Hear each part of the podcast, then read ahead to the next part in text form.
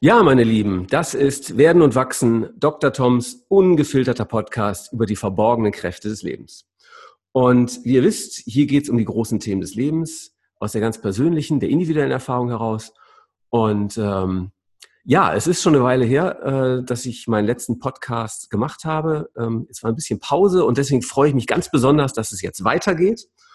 Und wir haben heute ein Thema, das man vielleicht nicht direkt den verborgenen Kräften des Lebens zuordnen würde, das aber, glaube ich, eigentlich jeden von uns betrifft. Und in der Welt, die so im Wandel ist wie vielleicht noch nie zuvor, ähm, schon mal ganz besonders. Und zwar wollen wir heute sprechen über Veränderungen in Organisationen. Und jeder arbeitet zum Beispiel irgendwo, ähm, die meisten nicht alleine zu Hause, sondern ähm, vielleicht in Unternehmen, in Verbänden, in äh, Organisationen. Und ähm, diese Organisationen passen sich natürlich an die veränderten Rahmenbedingungen an und so ist Veränderung eigentlich die große Konstante geworden. Und ja, ich habe heute einen echten Experten für dieses Thema bei mir. Bei mir sitzt Thilo Kann. Hallo Thilo. Hi. Ja, ähm, schön, dass das klappt. Ähm, und ich werde euch jetzt Thilo kurz vorstellen.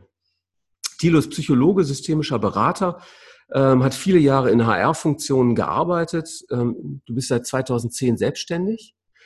Ähm, ja, selbstständiger Berater mit Schwerpunkt Talent Management, Change Management und Coaching. Mhm. Ähm, du bist ein Kind des Reviers, Essener, wie ich. Mhm. Ähm, Gladbach-Fan. Ja. Was gibt sonst noch Wichtiges zu sagen? Ich weiß ja nicht, ob es so viele wichtige Dinge über mich zu sagen gibt, aber es gibt schon noch ein paar Sachen, die mir wichtig sind. Also meine Familie und meine zwei Jungs sind mhm. mir wichtig, ähm, Sport, den ich machen kann. Aber ähm, ich denke, dass als Profil passt das ganz gut. Okay. Ja, ich möchte beginnen mit einem Zitat von Charles Darwin. Ähm, nicht die stärkste Spezie überlebt, auch nicht die intelligenteste. Es ist diejenige, die sich am ehesten dem Wandel anpasst. Das finde ich sehr spannend. Müssen wir alle anfangen, den Wandel zu lieben, um zu überleben? Du meinst, ob wir ihn lieben müssen? Wir müssen ihn zumindest akzeptieren. Mhm. Und äh, natürlich finden um uns herum dann Veränderungen statt, die wir so nicht gewünscht haben, die wir auch vielleicht ja. so nicht erwartet haben, aber nichtsdestotrotz finden die halt eben statt und äh, die finden halt eben auch laufend statt. Also das heißt, mhm. das wonach wir streben, nach äh, Kontinuität, Sicherheit und äh, so etwas wie Kontrolle, das werden ja. wir nie bekommen. Und sich damit abzufinden, dass der Wandel dann eben einfach stattfindet, ist entspannt ein bisschen. Ja. Jetzt kann man sich aber fragen, was ist Wandel in Organisationen überhaupt? Also ist das jede Veränderung, kann man sagen, als Wandel? Ach, weißt du, solche Definitionsfragen. Ähm, Also grundsätzlich äh, findet Wandel laufend statt, im Großen und im Kleinen. Und äh, manchmal wird er initiiert äh, und äh, von äh, ja.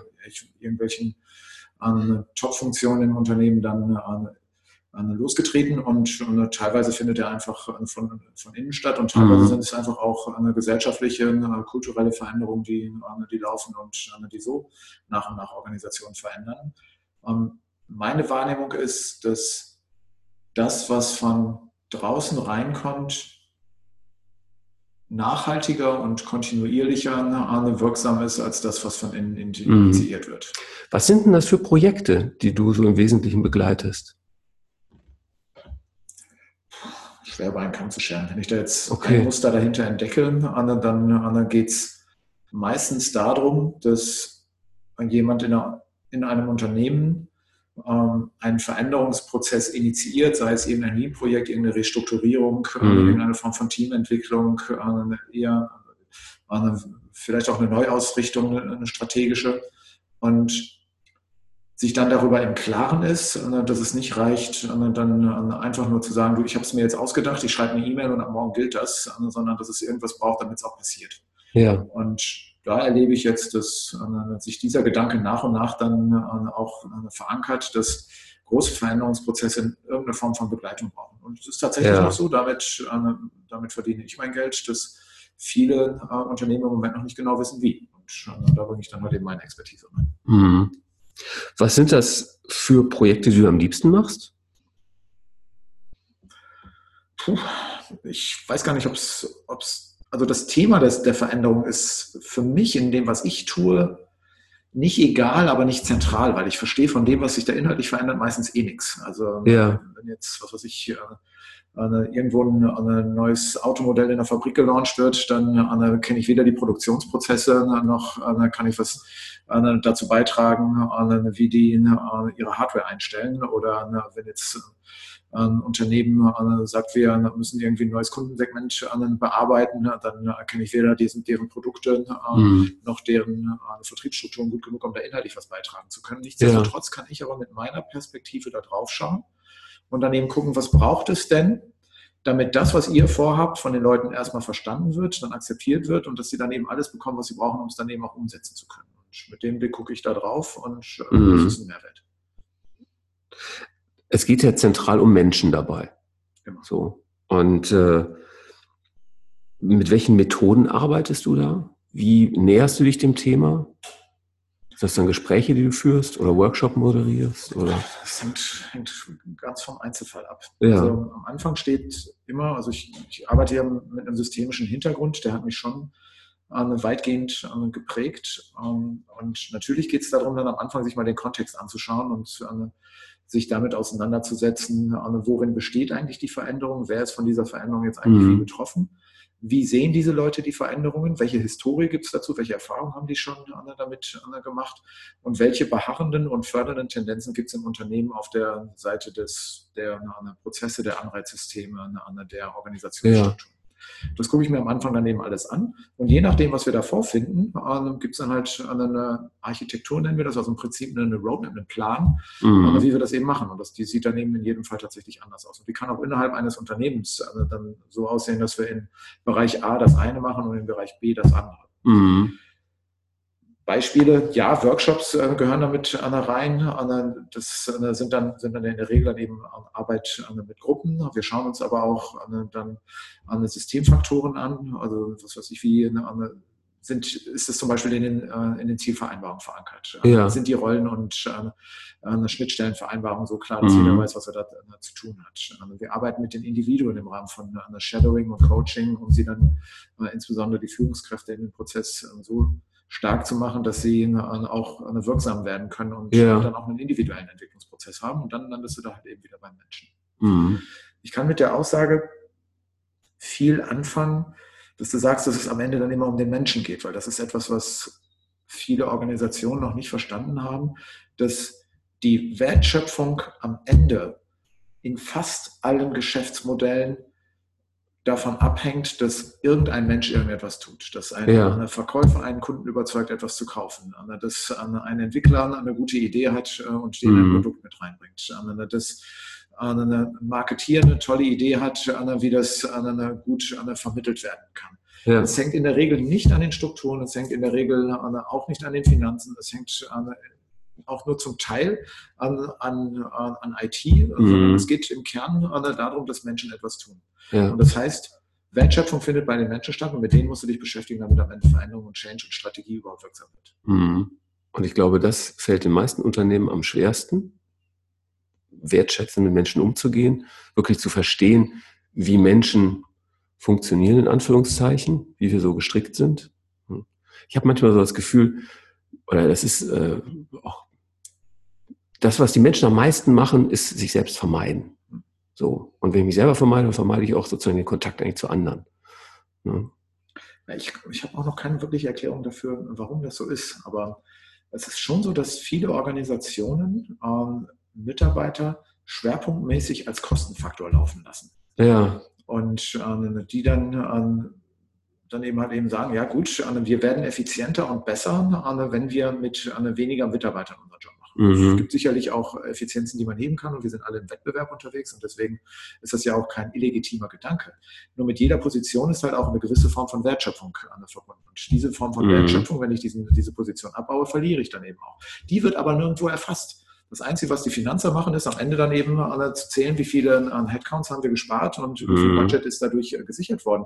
Wie viel Output dadurch dann aber verloren gegangen ist, äh, das, das ist erstens schwer messbar und äh, findet in dieser Berechnung äh, eigentlich nicht statt. Und äh, das ist schade, weil meistens äh, hängt da halt eben auch was dran.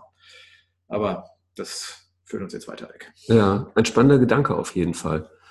Ähm, nur leben wir in Zeiten der Automatisierung, sage ich mal. Mhm. Ähm, führt er eigentlich dazu, dass äh, viele Prozesse von Computern übernommen werden, von Algorithmen. Mhm. Äh, glaubst du, dass das zu einer höheren Wertschä äh, Wertschätzung des, äh, von, des Menschen führt oder eher sozusagen sich diese Tendenz oder dieser, der, das, was du eben beschrieben hast, äh, verstärkt? Boah, sehr prophetisch. Äh, also das kann ich jetzt tatsächlich okay. nicht absehen. Das Einzige, was ich halt eben beobachte, ist, das Thema Digitalisierung, Globalisierung, das findet jetzt nicht erst seit gestern statt. Und äh, zumindest im einem deutschen Umfeld äh, sind wir jetzt so unterwegs, dass wir eine, eher eine sinkende Arbeitslosigkeit haben. Also mm. die, äh, die ganzen Cassandra-Rufe, äh, dass das immer damit verbunden ist, dass die Leute auf der Straße sitzen, äh, die muss, muss es so nicht geben. Es ist allerdings auch eine, wieder eine starke Vereinfachung des Themas.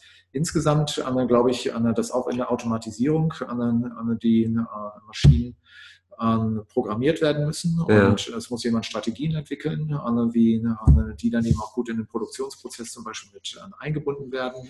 Das muss so designt werden, dass es dann auch, auch tatsächlich eine Effizienz wird. Die Dinger müssen gewartet werden und also auch, auch das produziert wieder Arbeit. Wir werden schon was tun, was finden. Und die Leute, die dann frei werden, die können dann ja wieder was anderes Sinnvolles tun und damit wieder ja. eine neue Wertschöpfung generieren. Also mhm. okay. ich bin da jetzt äh, sehr indifferent, aber ich äh, sehe das jetzt nicht, nicht nur als Bedrohung, sondern einfach wieder als äh, einen normalen Veränderungsprozess, auf den wir reagieren müssen. Mhm. In welchen Phasen geschieht Veränderung in Unternehmen? Was meinst du mit Phasen? Ja, ähm, vielleicht gibt es einfach Phasen eines Veränderungsprozesses sozusagen, die man durchschreitet und Ach so. Ähm, okay. ja, klar, natürlich gibt es die. Ähm, es da gibt es auch verschiedene Modelle, durch die das Ganze durchläuft und es gibt auch verschiedene Modelle, wie das durchlaufen soll. Ähm, insgesamt ist es äh, so, dass ähm, wir sicherlich äh, eine Phase haben, in der wir eine, einen kleineren Zirkel haben, an der die Veränderung erkennt oder auch initiiert und an die sich dann dazu dann erstmal äh, eine Meinung bilden und mhm. Äh, das dann irgendwann dann eben ausstrahlt in die Organisation. Da gibt es viele Leute, die in diesem Prozess noch nicht mit drin waren ja. und äh, die das dann in Frage stellen, die das dann eben eher verunsichert, die dann auch in den Widerstand gehen, weil es nicht ihre Veränderung ist, sondern mhm. äh, weil es dann irgendwo woanders herkommt. Andere finden das aber gut, weil es vielleicht in deren Agenda hineinliefert. Das ist, sorgt dann erstmal für eine gewisse Destabilisierung. Je größer das wird, desto weiter sind die Leute weg von dem eigentlichen Nukleus ja. und desto mehr sind sie grundsätzlich ähm, erstmal sie haben dann das Gefühl, das ist nicht meine Veränderung. Ja. Und äh, dann sind äh, dementsprechend vielleicht erstmal eine kritische. Außerdem sorgt es erstmal für Verunsicherung und für einen Verlust mhm. von Kontrolle und für einen Verlust von, äh, von Kontinuität. Und wir alle streben danach, dann unsere, unsere eigene Umwelt, unsere, unser eigenes System dann eben strukturiert zu halten. Mhm. Und das sorgt dann eben erstmal für eine Aufbruchphase. Wenn man das dann allerdings schafft und dann eben gut hinkriegt, in dieser Phase die Perspektiven derjenigen mit zu integrieren, die davon betroffen sind äh, und äh, dann auch Erfolgserlebnisse kreieren kann und dann am Ende irgendein Momentum hat, was sich dann eben äh, positiv auf die gewünschte Veränderung auswirkt, dann kann es dann halt eben auch nach oben gehen, dann mhm. steigert sich die Akzeptanz, dann werden irgendwann dann auch die Leute mitgehen, die am Anfang eher, eher kontrovers unterwegs waren und äh, am Ende steigert sich dann hoffentlich auch die Performance. Das ist so der normale gewünschte ja. Verlauf. Jeder kennt, also viele kennen halt eben diese klassische Veränderungskurve. Das ist so die Logik dahinter. Ähm, wie lange diese einzelnen Phasen dauern, wie hoch die, die ja. Peaks nach oben und nach unten sind, das hängt wirklich stark vom Einzelfall ab. Und es hängt auch stark vom Einzelfall ab, ob ich am Ende dann eben eine höhere oder eine niedrigere Performance habe. Also wir mhm. erleben auch ganz viele Changes, die initiiert werden, wo wir dann irgendwas reinkippen in die Organisation. Am Ende geht ja. die Organisation schlechter als vorher. Also ist ja nicht so, dass das alles immer ein Happy End hat. Also ja, genau. Und ähm, ja, und insofern, ähm, es gibt diese Phasen, aber es diese, diese ganzen Strukturmodelle, die, die werden meines Erachtens der organismischen Struktur von sozialen Systemen nicht gerecht. Ja. Also das gibt zu viele Wechselwirkungen, es gibt also zu viele Faktoren, die damit, die damit reinspielen, so, sodass dann eben wirklich jeder Veränderungsprozess auch seinen eigenen Charakter hat. Was sind denn aus deiner Erfahrung nach so die wichtigen Erfolgsfaktoren? Worauf kommt es dabei an? Damit es am Ende damit wir am Ende dann eben eine positive, einen positiven Effekt erzielt haben? Ja, genau. Das, das, sind relativ viele, wie ich gerade schon sagte. Aber ich, ich nehme mal so ein paar Gassenhauer mit rein. Also der erste, ja. der erste wäre für mich, ähm, sieh zu, dass du für dich im Klaren bist, was du eigentlich erreichen willst und sei dir im Klaren darüber, dass das, was du kriegst, ganz anders aussehen wird. Mhm. Also das heißt, wir brauchen eine Vision, wir müssen schon wissen, wo wir hinwollen, wir müssen wissen, was wir erreichen wollen. Wir müssen uns aber auch im Klaren darüber sein, dass die Organisation mit ihren individuellen Perspektiven nochmal ganz anders auf das Thema draufschaut. Ja. Und ich brauche die Flexibilität in, äh, in, einem iterativen äh, Prozess, wir nennen den systemische Schleife, mhm. dann ähm, immer wieder drauf zu schauen und zu gucken, okay, wir bewegen uns in diese Richtung, aber halt eben nicht geradlinig, sondern ja. in Schlangenlinien, in Schleifen und äh, wir kommen dann irgendwie voran und bewegen uns äh, dann auch darauf, äh, mhm. darauf zu. Aber das, was wir am Ende erreichen, sieht im Zweifelsfall auch anders aus als das, was wir am Anfang für uns mal designt haben. Wenn wir diese Flexibilität haben und von Anfang an mit diesem Mindset reingehen, haben wir eine deutlich größere Chance, dass was Gescheites dabei rauskommt. Der andere Faktor ist, das ist schon fast langweilig, ist Einbindung. Also die mhm. Leute dann möglichst früh in den Prozess mit zu integrieren, damit sie die Möglichkeit haben, sich damit auseinanderzusetzen und den Eindruck haben, ich gestalte das mit und ich bin nicht nur betroffen davon. Mhm. Ähm, das ist so simpel, wie es im Moment immer noch nicht akzeptiert ist. Also ich erlebe das immer wieder in den äh, Veränderungsprozessen, in denen ich unterwegs bin, dass zum Beispiel Kommunikations- und Einbindungsprozesse erst dann starten, wenn wir fertig sind. Weil wir sagen, ja. wir können ja die ganzen Fragen noch gar nicht beantworten. Wir sind noch nicht äh, in der Lage äh, und spruchreif, dass wir dann eben das wirklich durchdacht haben. Meine Erfahrung ist, wenn man das den Leuten entsprechend erklärt, dann kommen die da gut mit klar. Man kann denen durchaus sagen, warte mal Jungs, wir haben jetzt äh, gerade das und das vor, das geht in die und die Richtung. Wir wissen noch nicht ganz genau, also wie es am Ende aussehen wird, aber wir erzählen euch schon mal, in welche Richtung das geht, damit wir von euch auch hören, was denkt ihr denn darüber und was braucht es dafür. Deswegen können wir jetzt aber auch noch nicht alle Fragen mhm. beantworten mhm. und deswegen ist das, was wir jetzt erzählen, vielleicht in drei Wochen auch schon wieder anders, aber ihr seid vorne mit dabei. Mhm. Und die meisten kommen damit klar. Ja. Und der dritte Faktor ist, lebt damit, dass es nicht allen recht machen kannst. Ich, ich habe ja. ähm, mal auch eine Change Management Ausbildung äh, bei Klaus Doppler gemacht. Das ist so einer der Gurus auf dem, auf dem Thema, der sagte dann halt, Widerstand ist der siamesische Zwilling der Veränderung.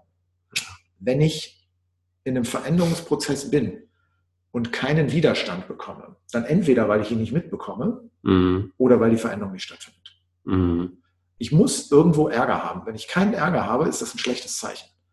Und dann müssen wir mit dem Ärger im Zweifelsfall mal umgehen und im Zweifelsfall müssen wir ihn auch mal aushalten. Das ja. ist auch ein wichtiges Element davon. So, vielleicht mal drei Punkte. Also Menschen in Veränderungsprozessen ähm, zu begleiten, heißt ja nicht nur die Organisation zu verändern, sondern eigentlich auch die Menschen selber ein Stück weit zu entwickeln und zu verändern. Ich würde das nicht so nennen, dass ich sie verändere, mhm. Aber natürlich entwickeln wir uns alle im Laufe der Jahre und ähm, abhängig von dem, was um uns herum passiert. Ja. Aber ich bin nicht derjenige, der die Menschen verändert. Aber, okay. okay. Mhm. Ja. Ähm, was macht so ein Veränderungsprozess mit den Menschen? Kommt drauf an. Typische Juristenantwort. Ne? Ähm, ja, also es äh, hängt stark von der Veränderung ab und es hängt stark davon ab, ob ich mich als Verlierer oder Gewinner der Veränderung betrachte.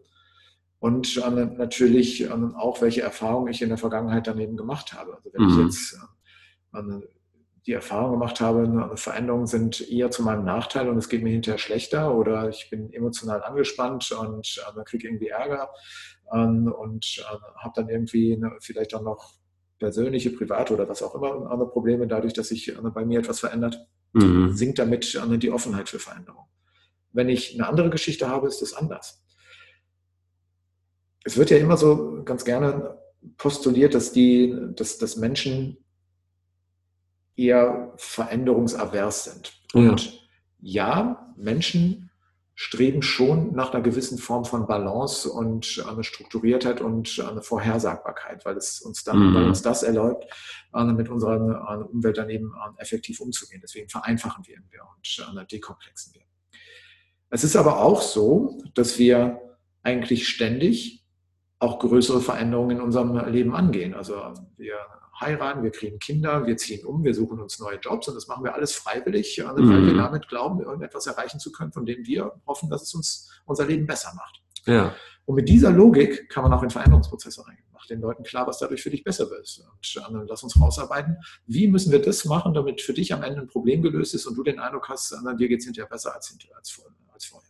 Wenn wir das mhm. hinkriegen und die Leute und denen das Leuten das nicht nur sagen, sondern die das selber erkennen, dann ist das schon die halbe Miete. Mhm. Wie wichtig ist der Faktor Zeit bei solchen Prozessen? In meiner Welt immens wichtig, weil wir immer zu wenig haben. Ähm,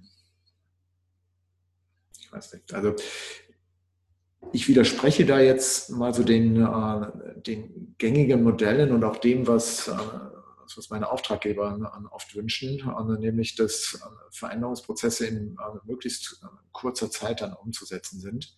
Mhm. Aber es gilt für mich dann halt eben äh, so dieses Bild von, äh, von dem Gras, das nicht schneller wächst, wenn du dran ziehst. Also bestimmte Dinge brauchen ihre Zeit und die brauchen ja. eine gewisse Form von Intensität. Und das, was, ähm, was selten akzeptiert ist, ist, dass größere Prozess- und Kulturveränderungen eher in Jahreszyklen unterwegs sind. Ja. Und das, was, was ganz oft passiert ist, dass wir, dass wir dann eben in eine Organisation reingehen, die hat gerade vor zwei, drei Jahren eine neue Unternehmensstrategie entwickelt und jetzt gibt es halt eben wieder eine neue, weil die letzte irgendwie nicht funktioniert hat oder weil ein neuer Chef da ist, der sagt, mhm. ich muss es jetzt irgendwie anders machen, weil ich habe eine andere Vorstellung, eine Perspektive darauf und ich möchte mich auch selber verwirklichen und zeigen, was ich kann. Und ähm, Dabei ist es nicht so, dass die Strategie davor Mist war. Also im Zweifelsfall war die besser oder gleich gut oder was auch immer. Sie hatte nur nie die Zeit, wirklich zu wirken. Mhm. Weil bis ist, ist, äh, die Systemiker nennen das asynchronen Reaktionsverlauf. Ähm, das heißt, ähm, auf der Top-Ebene wird ähm, in der ersten Phase der Veränderung, so wie ich es gerade schon beschrieben habe, dann schon mal, schon mal ausgearbeitet, äh, wie eine Strategie aussehen soll. Mhm. Die haben für sich irgendwann mal klar im Kopf, wie es laufen soll. Ja. Und sind für sich dann fertig. Mhm. Nur wenn die dann an der Stelle anfangen, das Ganze in die Organisation reinzukippen, müssen die sich auch erst nochmal mit dem Thema auseinandersetzen. Und wenn wir dann ein paar tausend Leute haben, die von so einer Veränderung betroffen sind, mhm. dauert das, bis das runterdiffundiert. Und dann ja. sind auch nicht alle so wie in dem kleinen Zirkel an, an, auf der, auf der Top-Ebene ne, dann an, mit der Intensität zu bespielen, wie die das miteinander machen und auch nicht so committed. Und dann dauert es halt eben, bis sich das tatsächlich im aktiven Handeln widerspiegelt mhm. und dann eben auch tatsächlich am, am Markt, und darum geht es ja dann immer, an, wann er dann auch wirksam wird. Und ähm, da bin ich einfach, einfach der Meinung, wir müssen uns äh, damit äh, äh, auseinandersetzen, dass Veränderungen eine gewisse Intensität brauchen. Ich brauche die Zeit mit den Leuten, um darüber zu reden. Das ist die, da ist mhm. Zeit dann wieder wichtig. Wir haben in der, in der Regel zu wenig Zeit, um, um die Leute aus ihrem täglichen Geschäft rauszuholen und mit denen an der Veränderung zu arbeiten, weil die haben natürlich alle auch irgendwie noch einen normalen Job zu machen. Mhm. Und das Ganze dauert, bis es in der Organisation tatsächlich in der Praxis wirksam wird. Nehmen wir jetzt mal ein klassisches Beispiel, ähm, die eine ganze Agenda 2010-Geschichte, die ähm, Erfolge hat, äh, Rot-Grün und hat Schröder nicht mehr erlebt. Äh, die wurden damals äh, auch nicht ganz zu Unrecht und jetzt können wir darüber reden, was da alles jetzt auch noch falsch dran ist an dem Konzept. Aber die Effekte kamen halt eben erst viel, viel, viel, viel später. Ja. Die haben damals gedacht, wir haben eine, eine Steigerung in, in den Beschäftigungszahlen, nicht nur ein Abbau der nicht nur einen Abbau der Arbeitslosigkeit, sondern mehr sozialversicherungspflichtige mhm. Arbeitsverhältnisse eben zum Zeitpunkt X. Das ist auch so gekommen, nur halt mhm. eben fünf bis acht Jahre später, als es gedacht haben. Weil ja. Sachen dauern, bis, sie, bis die wirksam werden. Mhm. Und ähm, das ist jetzt ein Beispiel, wahrscheinlich hinkt das auch, ist ja auch völlig wurscht. Aber ähm, nichtsdestotrotz, solche Veränderungen brauchen Zeit. Und meistens mehr Zeit, als wir haben. Ja. Was macht man denn, wenn so Veränderungsprozesse nicht funktionieren? Also wenn man feststellt, es geht in die falsche Richtung, was passiert dann? Also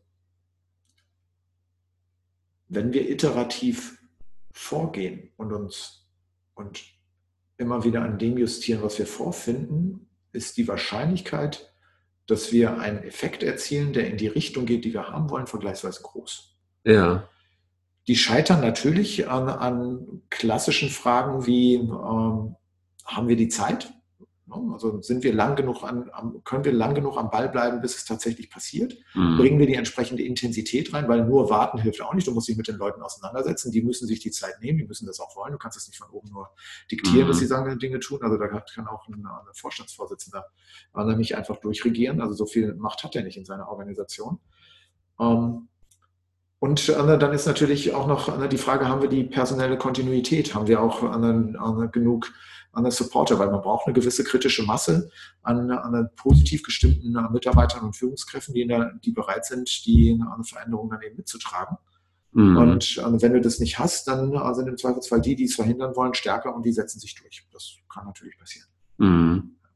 Aber wenn diese Grundvoraussetzungen gegeben sind, dann ist die Wahrscheinlichkeit, dass wir was schaffen, relativ groß. Aber mhm. wie gesagt, im Zweifelsfall schaffen wir was anderes, als wir am Anfang, am Anfang geplant haben. Was würdest du den Unternehmen raten, die vor oder in Veränderungsprozessen stecken? Ähm, wie kann man ein Umfeld schaffen, das solche Veränderungen begünstigt?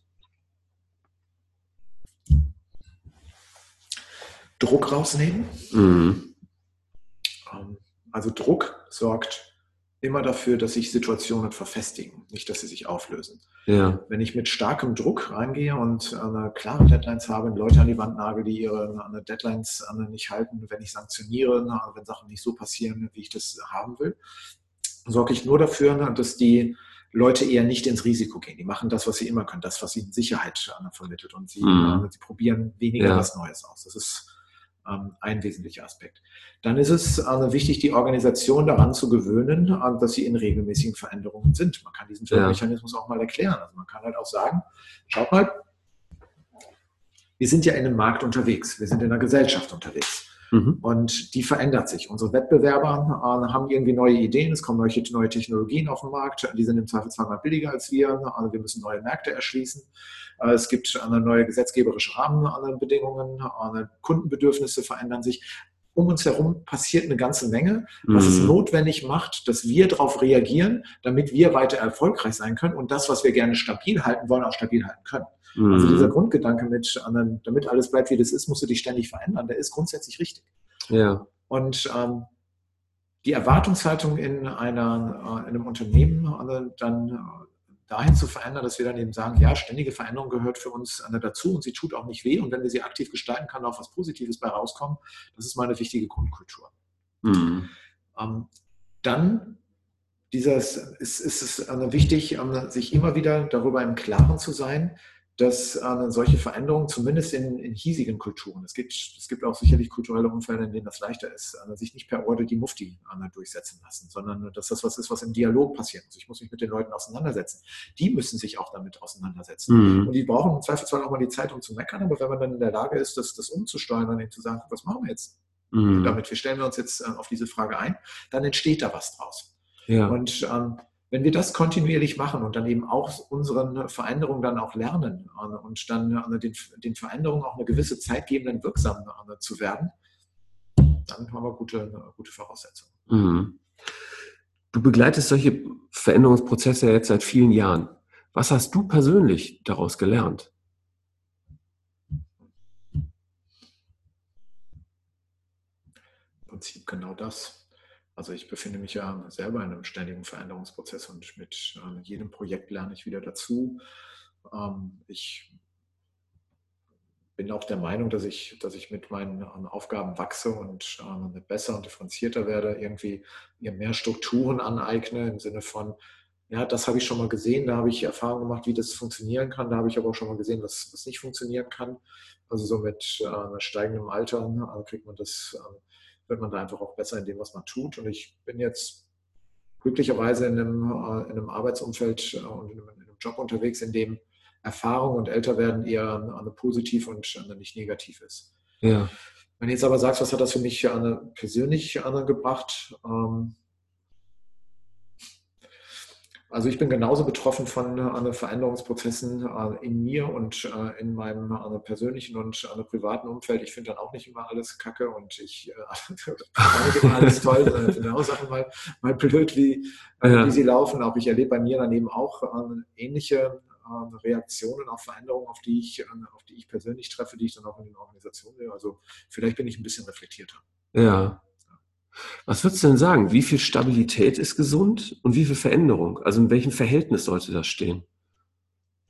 Keine Ahnung. Weiß ich nicht, ob es da, da, eine Maßzahl gibt. Okay. Also die Balance hängt schon von den handelnden Akteuren ab und vom Umfeld. Mhm. Also wenn ich jetzt in einem sehr dynamischen Umfeld unterwegs bin, muss ich äh, mich äh, regelmäßiger verändern. Also was weiß ich in Adidas, also ich habe einige Jahre für Adidas gearbeitet, war zum Beispiel ein sehr schnell drehendes Unternehmen. Die haben sechsmal im Jahr eine neue Kollektion rausgebracht mhm. und, und das sorgt dann in der Organisation auch dafür, dass die relativ schnell ticken und relativ schnell verändern. Wenn ich jetzt äh, für einen Energieversorger arbeite, die dann eben sehr viel längere Zyklen haben oder auch Maschinenbauer haben längere Produktentwicklungszyklen, da, da laufen dann äh, auch Veränderungsprozesse in, äh, in längeren Amplituden. Mhm. Ähm, und das kann man so nicht sagen. Okay, ja. Wenn du jetzt so darauf zurückschaust, auf deine berufliche Karriere, äh, wofür bist du dankbar?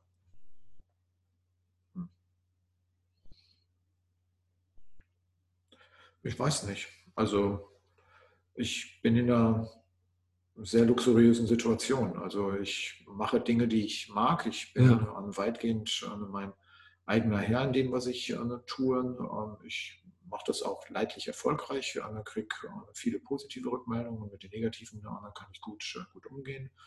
Ähm, ich bin in der Lage, meine Familie zu ernähren. Ich habe äh, Menschen um mich herum, mhm. die ich liebe. Also ich bin dankbar dafür, dass ich das Leben führen darf, das ich im Moment führe.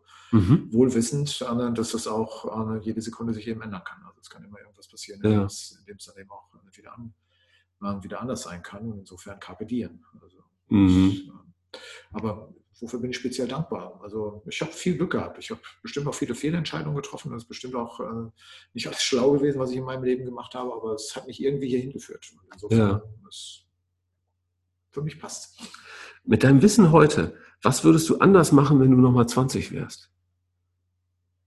Naja, so wie ich es sagte, eigentlich nichts, weil alles, was ich, was ich an, an Blödsinn veranstaltet hat, habe, das hat mich jetzt irgendwie dann immer irgendwo hingebracht. Und ja. äh, das hat mich jetzt hier hingebracht, dass ich ähm, im Moment sage, äh, wenn ich jetzt morgen abtrete, ich habe ein gutes Leben gehabt. Und ja. äh, jetzt glaube ich mal schnell auf Holz. Ähm, das, ähm, dafür bin ich dankbar. Und deswegen würde ich jetzt auch nicht grundsätzlich was ändern. Aber im Einzelfall, also ich, ja, braucht man nicht ins Detail einzutauchen, aber ich habe auch schon hm. viel Mist verzapft. Ja.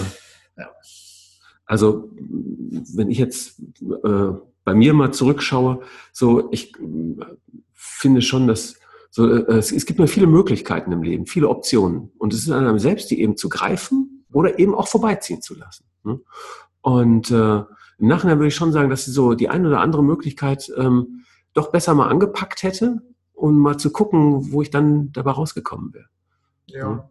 So. Also kann ich, kann ich viel mit anfangen mit dem, mit dem Bild. Ich habe sicherlich auch Chancen liegen gelassen oder ne, auch andere Dinge nicht gut genug vorangetrieben. Vielleicht hätte ich mich mehr um das eine oder andere Thema kümmern müssen. Vielleicht mhm. hätte ich mehr erreichen können in meinem Leben, aber vielleicht passt das auch einfach nicht ja. zu mir, weil ich es nicht getan habe. Und ja. das, was ich tue, ist offensichtlich das, was, was zu mir passt und es führt mich irgendwo hin. Und da ich jetzt in dem, mit dem, wie ich bin, jetzt nicht dass ich nicht lernen müsste, aber ich, mit, mit dem Leben, das ich habe, bin ich zufrieden. Insofern soll es vielleicht so sein. Ja. Ähm, stell dir vor, du könntest alle Plakatwände in Deutschland für einen Tag bespielen. Was würdest du darauf zeigen? Hm. Hm. Jede Jacke ist anders. Mhm. Weil es ist so wichtig zu akzeptieren, dass ich die Weisheit nicht mit Löffeln gefressen habe.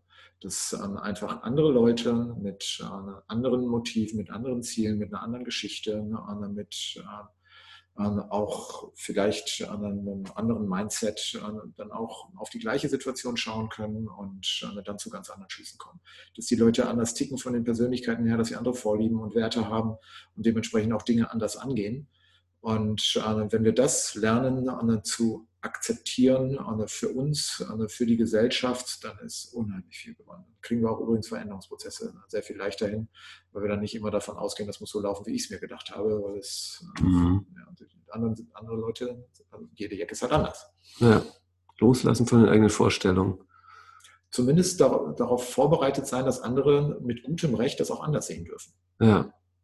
Das ist etwas, da könnte unsere ganze Gesellschaft durchaus auch noch ein bisschen weiter sich vorwagen an der Stelle. Ja.